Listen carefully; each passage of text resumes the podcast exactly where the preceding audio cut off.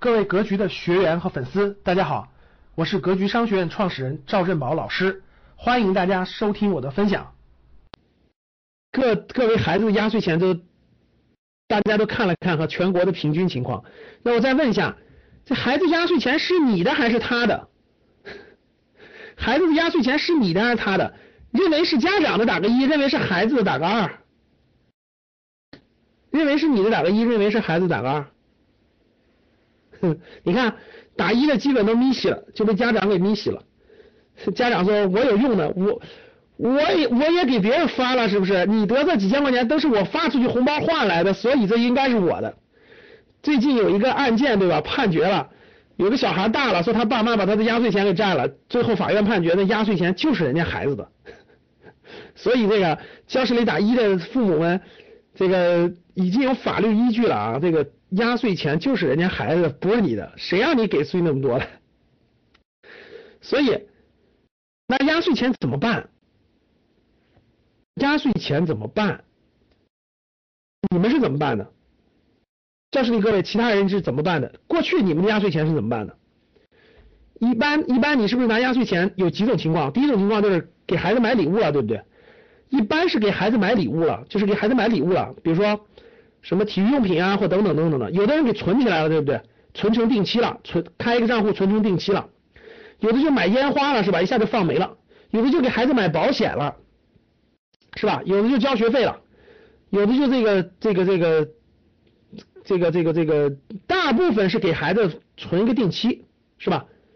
好，那其实这些花费呢，都是都是正常的不同的花费嘛。但是毕竟这个钱是。其实是孩子的压岁钱，它是它意意义不一样，所以我给大家一个建议，那这个钱从他不甭管你孩子多大，这个压岁钱每年的压岁钱给他做一个定投，每年的压岁钱给他做一个定投，因为这个钱其实并没有，就是它并不多，它也不决定太严重的这个未来的事件，所以我特别建议你们给你们的孩子开一个股票账户，真的。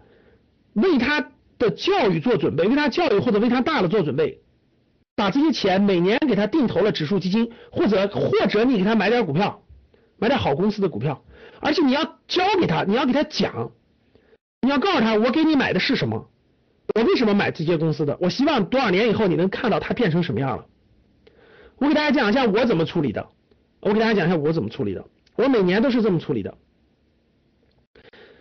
我家孩子就是我家孩子在很早很早，大概在三四岁，他的压岁钱我就给他买成股票了。有的人问的问题一点都不专业，你就不能用你的账户吗？先用你的账户，纠结于这些细节怎么做大事呢？用我的名字多开一个账户就完了吗？给他给他用就行了，你非要纠结十八岁干嘛呀？然后呢，告诉他，我就明确告诉我家孩子，这些钱就给你买了买了一个公司的股票。孩子就问啥是股票呀？我就给他讲讲解半天。我买的什么呢？我告诉大家，我我以前一直买的是伊利，我就买的伊利。为什么呢？我就问他，你每周是我们每周去超市是不是要买一箱牛奶？他说是。我买的什么牛奶？他说伊利的。我说好。那我每年把你的压岁钱都买了伊利的股票。你记住，伊利这个公司每卖一盒牛奶出去，每卖一箱，你就给你分五分钱或一毛钱。我就是这么教给他的。你就是伊利的所有人之一，然后这箱牛奶，我们我们买这箱牛奶花了多少钱？我说花了，我就问他，他说花了七十多、六十多。我说这么多里头的千分之一或者万分之一，他赚到的钱就会分配给你。所以你通过这个非常简单的案例，你就可以告诉他，我们压岁钱换成了什么？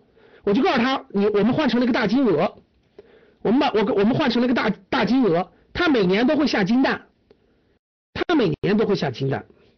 通过我的讲解，通过我的讲解，通过我的这个梳理，慢慢慢慢慢慢的，我竟然遇到了一次特别奇怪的事情。我给大家讲一个特别有意思的事情，好不好？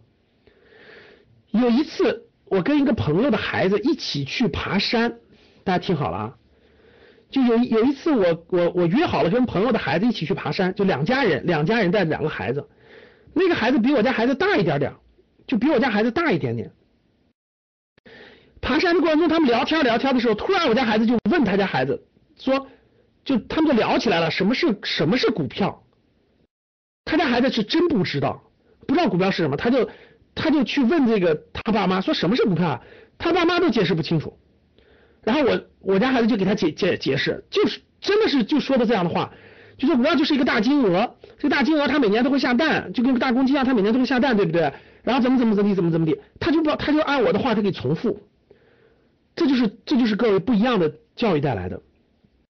然后我的压岁钱每年就给他买固定的，我不代表我不代表推荐啊，我只是我只是给大家说这个实际案例，所以呢我就有个组合。其实呢，各位很多事情，很多事情就是看你怎么教育。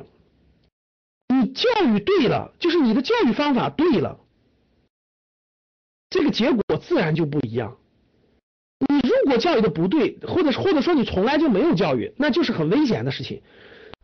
感谢大家的收听，本期就到这里。想互动交流学习，请加微信三幺幺七五幺五八二九。三幺幺七五幺五八二九，欢迎大家订阅收藏，咱们下期再见。